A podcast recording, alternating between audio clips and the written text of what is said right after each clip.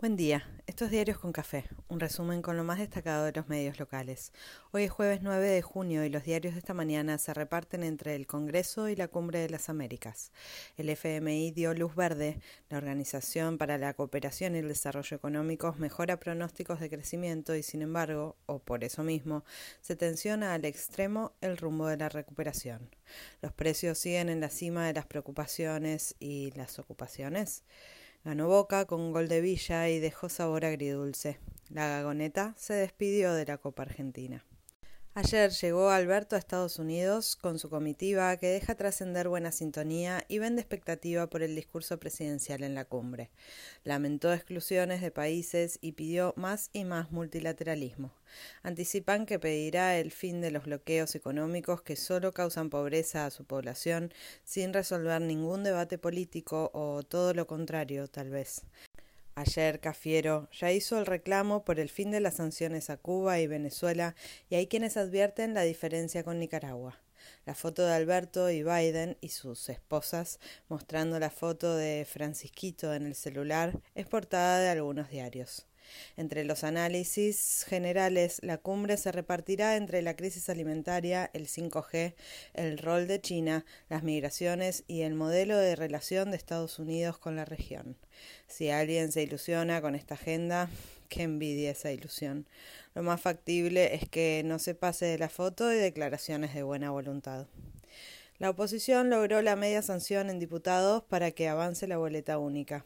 Algunos creen que se trabará en el Senado y, si no se puede, el propio Ejecutivo demorará la puesta en marcha. Por lo pronto ratifican que en 2023 no hay cambio alguno. La oposición saca pecho y gana volumen con el logro legislativo. Por eso y por la evidente cancha inclinada en el debate social, el oficialismo anticipa que el proyecto de renta inesperada no tiene los votos para avanzar en diputados. Una recarga impositiva sobre 350 empresas no logra juntar los votos para avanzar en el Congreso, en medio de una guerra y con el contexto global tomando medidas similares. Tendrá mucho para preguntarse, analizar y mejorar el oficialismo, esta vez a puertas cerradas y mate de por medio. Ayer Macri recorrió el conurbano de la mano de Grindetti y toman cuerpo sus ganas de ir por su segundo tiempo. Hoy hay nueva reunión del PRO y Bullrich no afloja en su pelea con la reta, pero esta guerra frontal no garpa tanto como los fuegos artificiales del oficialismo. Confirman que Milei cae en las encuestas y por eso, tal vez, busca convencer a Vivi Canosa para que sea su candidata a jefe de gobierno. ¿En serio? Sí, en serio. No vale sorprenderse. Pese a los malos augurios, las presiones y las infinitas tensiones del Ejecutivo, Argentina cumplió las metas de la primera revisión del FMI y habrá desembolso de más de cuatro mil millones de dólares a fin de mes. Ámbito advierte por la fuerte caída de los bonos y la suba del riesgo país, pese a los buenos pronósticos de crecimiento hechos por la OCDE y el aval del fondo. El gasto fiscal aumentó y el central sube la emisión para cubrir al Tesoro, mientras la pulseada redistributiva sigue en su esplendor. La CGT y la unidad piquetera se reunieron y exigen baja de precios en la canasta básica de alimentos. No son los únicos, muchachos. Siguió el revuelo y el asco por la broma de Brown de la anónima riéndose de las remarcaciones. La Secretaría de Comercio Interior habilitó una suba de los precios y los cortes cuidados. En la previa de la Cumbre de las Américas, Alberto celebró el anuncio de una gran inversión de General Motors en el país. Se necesitará porque confirman que en los últimos 10 años, 6 de cada 10 argentinos pasaron en algún momento por la pobreza, según un estudio de la UCA y Caritas.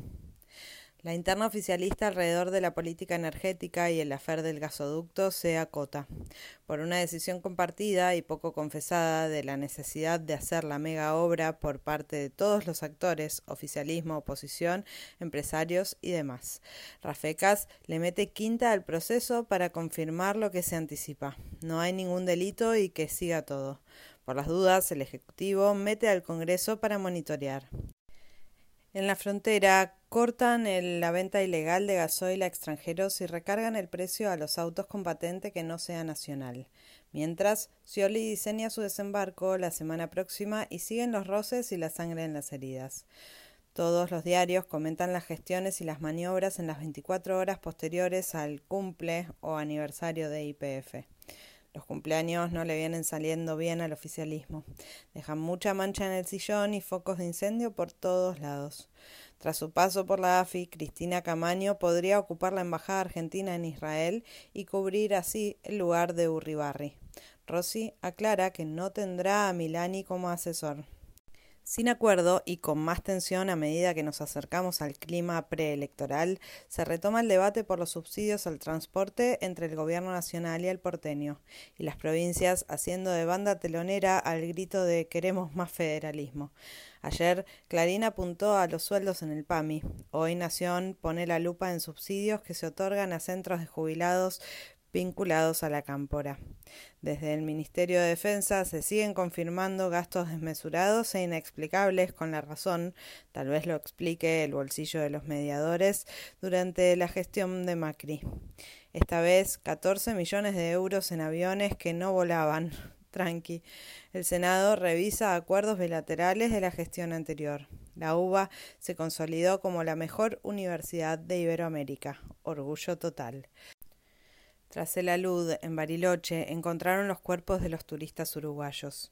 Operaron con éxito al hijo de Valeria Massa después del ataque que recibió y detuvieron a dos de los atacantes del joven que multiplican los análisis sobre la intolerancia de esta sociedad agresiva que estamos armando así, sin querer queriendo, diría el chavo del ocho.